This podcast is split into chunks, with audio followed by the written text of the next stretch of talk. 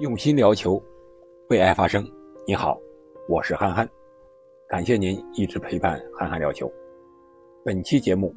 我们想通过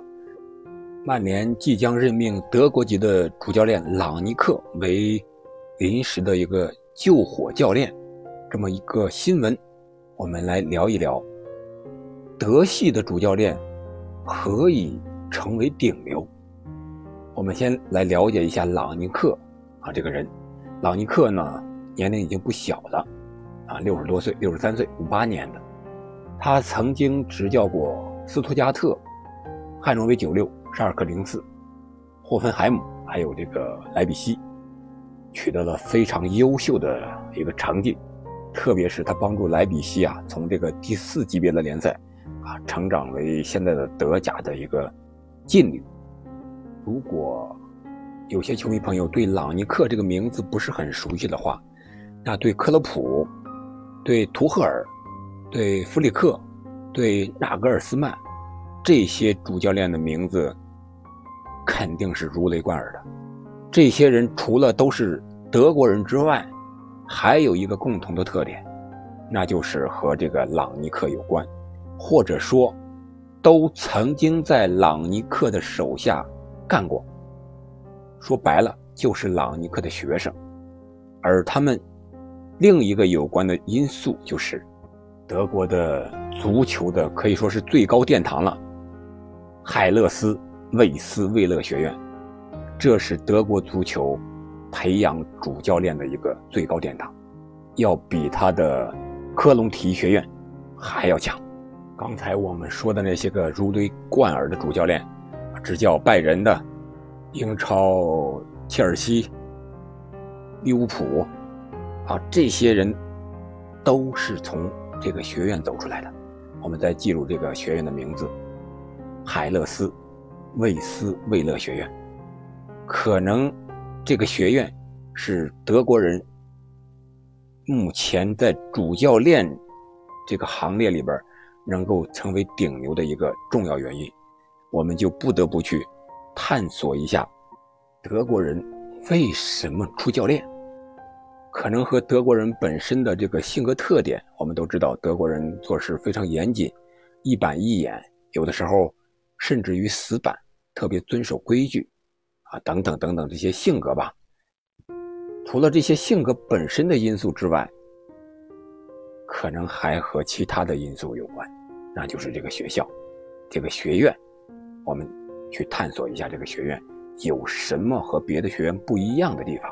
特别是对我们中国足球来说，有哪些借鉴的意义？我觉得了解了一下啊，第一个方面就是他选材上不拘一格，或者说是一视同仁。只要你进了我这个学院的，我不管你是退役的球员也好，还是普通人也好。只要你来到我这个学院，我就会一视同仁啊。比如说这个纳格尔斯曼，他的足球踢球的履历啊并不光鲜，而且他在非常年轻的时候就因为伤病的原因退出了这个职业足球，改了这个当青训的教练，然后当了这个一线队的主教练，啊，就是在这个学校的培养之下成长起来的人。还有现在大名鼎鼎的利物浦的主教练。克洛普，他在球员时代也几乎是混迹于这个乙级和这个业余俱乐部之间，所以说我们可以看出，这个学院的选材是不拘一格的。不管你是什么人，只要你能够考进来，说明你就是在当教练这方面是有一定的长处的啊。所以说我会培养你，这是德国足协与众不同的一个地方。另外一个就是他的精英化路线，我们看了了解了一下，这个学院每年招生的学生只有二十多名，可以说是非常少的，是一个走在金字塔尖儿上的那一波人啊，才能到这个学院去学习，因为这个学院学习之后毕业了，他才有资格去执教德甲和德乙的这些职业俱乐部，啊，执教这些俱乐部。然后他这个学校的学习时间，啊，就另一个层面了。这就是他的课程设置非常多样化和讲究实战化，学习时间非常长，有十个月啊。如果让德国这个教练和英格兰这个教练培训的对比一下来看，英格兰就显得太短了，只有二百个小时，而德国这个教练是十个月，整整的十个月呀。课程涉及到很多层面，不光是踢球战术的东西，还可能涉及到一些个其他内容，比如说这个运动员如何锻炼体能啊，如何进行饮食上的营养的搭配啊，如何调断调动这个球员的心理呀，如何协调俱乐部的工作呀，主教练涉及到的各个方面，在这个学校都会教导，而且你必须考试合格。考试之前还要有到俱乐部执教经历，这一课要补上你实实在在的啊，相当于实习的这么一个阶段，才让你最终走出去再去执教。所以说可以看出来，德国这个学院的课程的设置还是和德国人的性格有很大的关系的，就是非常实际啊，重视实战，重视人才。走精英化的路线，我觉得这是我们中国足球应该值得借鉴的地方，特别是在教练员的培养上。而我们，我在上期的节目也说了，这个中国的这个前国脚徐亮也爆出了他没有获得 A 级教练员培训资格的这一个事情啊，让大家评理还是哭诉，感觉很委屈啊。我觉得中国在教练员培养上。可能还不够系统，至少不像这个学院这样非常系统的去教大家应该如何应对。要不然现在的李铁，他为什么啊会会在这个赛后采访的时候发表了一下这个三十二分钟的演说？而且目前得到的消息，可能十二月底就有定论了，李铁会不会被换掉？德国培养出来教练他干什么呢？他好多教练。大约有这么一千多名吧，一千三百多名教练，每年都会活跃在各个这个球场上，去指导大约六七十万名这个年轻球员，啊，这些教练都是有欧足联这个 B 级执教资格的，可不是像我们这些个几线小城市，像我们国家五线小城市这个校园足球随便培训一星期就拿到执照的这种教练呀。他是获得过啊欧足联 B 级执教资格的，可以说非常有实力的这些教练，然后去发掘这些年轻的球员啊，才不会让这些年轻球员被埋没。我记得以前带郜林那一届的这个国青队的主教练克劳申啊曾经说过，中国从来不缺足球天才，只是没有被发掘。说白了，我们缺的就是伯乐。缺的就是基层这些教练，而我们基层这些教练因为不专业，所以他不知道应该怎样培养小球员的兴趣，什么样的球员在年轻的时候才是有天赋的，才是有发展后劲儿的。所以说，我们在底层这些教练员的培养上，中国足协应该下功夫，目的是什么？可能不是让他去带职业队，而是让他发现天才球员，为国青、国少乃至国奥、国家队输送人才，这才是基层教练员的一个非常重要的职责。我觉得，甚至说主要的职责就是发现人才，不是让你去教这些球员踢职业比赛的一些东西。这是我们应该在德国教练员培养上，啊，一个值得学的学习的又一个地方。除了教练员本身的能力之外，还有就是发现这个年轻球员的能力。能到顶级的都是很少数的啊，德国也是啊，他这个金字塔型的一个教练，到执教执教顶级俱乐部的，如果是有一个的话，是 A 级，他的 B 级至少有五个人。五里选一，然后 C 级是二十五个，然后是这么一个比例，所以他这个到了顶级之后，他这个教练员水平才是越来越高的。我们也可以看看克洛普和图赫尔的成长履历。除了球员之外，他们在执教经历上都是先从水平一低的，比如说是乙级美因茨啊。有意思的是，图赫尔和克洛普都曾经在美因茨和多特蒙德待过。美因茨是克洛普的母队，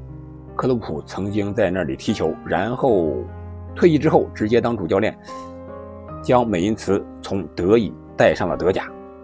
图赫尔也是先执教的美因茨，然后去的多特蒙德。他可能是比克洛普少晚了那么三两年的不时间，但是不妨碍他成为一名伟大的主教练。特别是现在托尔带切尔西，现在的切尔西是非常的强大。我在前期的节目中也说到了，切尔西现在就是欧洲足坛最强的那支俱乐部。其实说到德国的主教练，不止这么多。我们回忆一下，像四十年代的有这个老帅，已经退休了的，像希斯菲尔德呀、海因克斯呀；像五十年代的，我们就刚才讲的这个，呃，朗尼克是吧？现在让曼联聘任为这个救火教练。然后六十年代的像弗里克、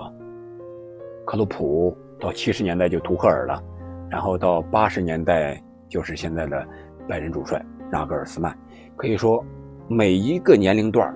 都有德国这个非常成功的主教练。这种非常健康、非常良性的循环发展，是德国足球不断一直站在高峰的，我觉得一个非常重要的原因，就是主教练他是发现球员的。有时候我们在讲，这个教练员和球员踢足球到底是哪个更重要呢？这个可能没有权威的论述，但是我觉得，至少从目前的这个阶段来看，足球发展到现在，这两个层面都是非常重要的。你没有很好的主教练，你也取不取得不了很好的成绩。比如说现在的曼联，他为什么要换帅呢？是吧？就是因为索尔斯克亚不足以匹配曼联这批球员的能力，还有我们国足。有人说，国足现在的实力可能十二强赛不至于打这么差，什么意思呢？就像网上说的这个“买得起马，配不起鞍”，啊，就是说的这个道理啊。所以说，中国足球要想发展，我觉得还是先从培养教练。或者说，你至少要两步走，两手都要硬，不能一强一弱。教练要培养，球员也要培养，而且教练要优于或者说先于球员才可以。啊，这是我们从德国这个教练乃至德国足球一直保持健康、强盛的这么一个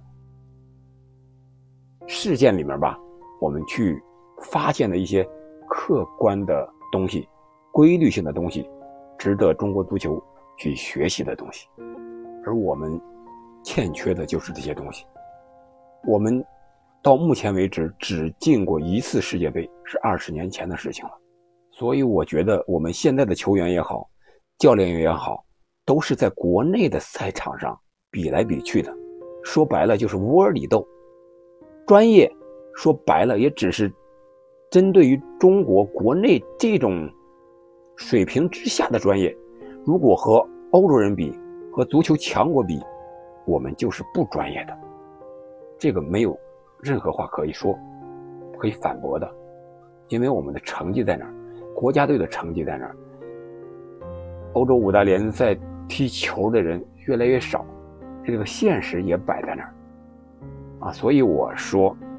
要想中国足球。冲出亚洲，走向世界，啊，甚至成为亚洲一流、世界一流的这种强队，得向德国学习这种教练员的培养模式、球员青训的培养模式。只有我们教练员的水平上去了，我们一些天才的小球员才能被发现，才能被揪出来去培养。我们国青、国少、国奥啊国家队才会越来越好，而不是这种本末倒置式的。到了国家队还在教一些基础动作，站在场边喊该怎么踢，那不是国家队需要解决的问题，是你在青年队、少年队应该解决的问题。这个说的有点远了，又扯到国足这儿来了。还是回到我们开场那个话题，德系的主教练何以成为顶流？刚才说了这么多，总结一下就是实实在在啊，认认真真的干，有规律的干，创新的干，和别人不一样的干。我想这是德国足协非常成功的地方。他是依托这个海勒斯魏斯威勒学院进行教练员人才的培养，每年培养那么几十名精英。然后撒到各个球队去，慢慢的开花结果，然后再发扬光大。现在我们在看克洛普，在看图赫尔，在看纳格尔斯曼，他们的成功，除了他们德国人特有的一些性格，还有这个学院的培养之外，和他们个人不懈的奋斗和努力是分不开的。他们在足球理念上的那种执着，对足球战术研究的那种透彻程度，都是德国籍主教练成为顶流的啊非常重要的原因。好了，关于这个话题，我们就聊这么多，希望能给中国足球带来一些启示。好的，今天就是周末了，感谢您的陪伴，祝您周末愉快，我们下期再见。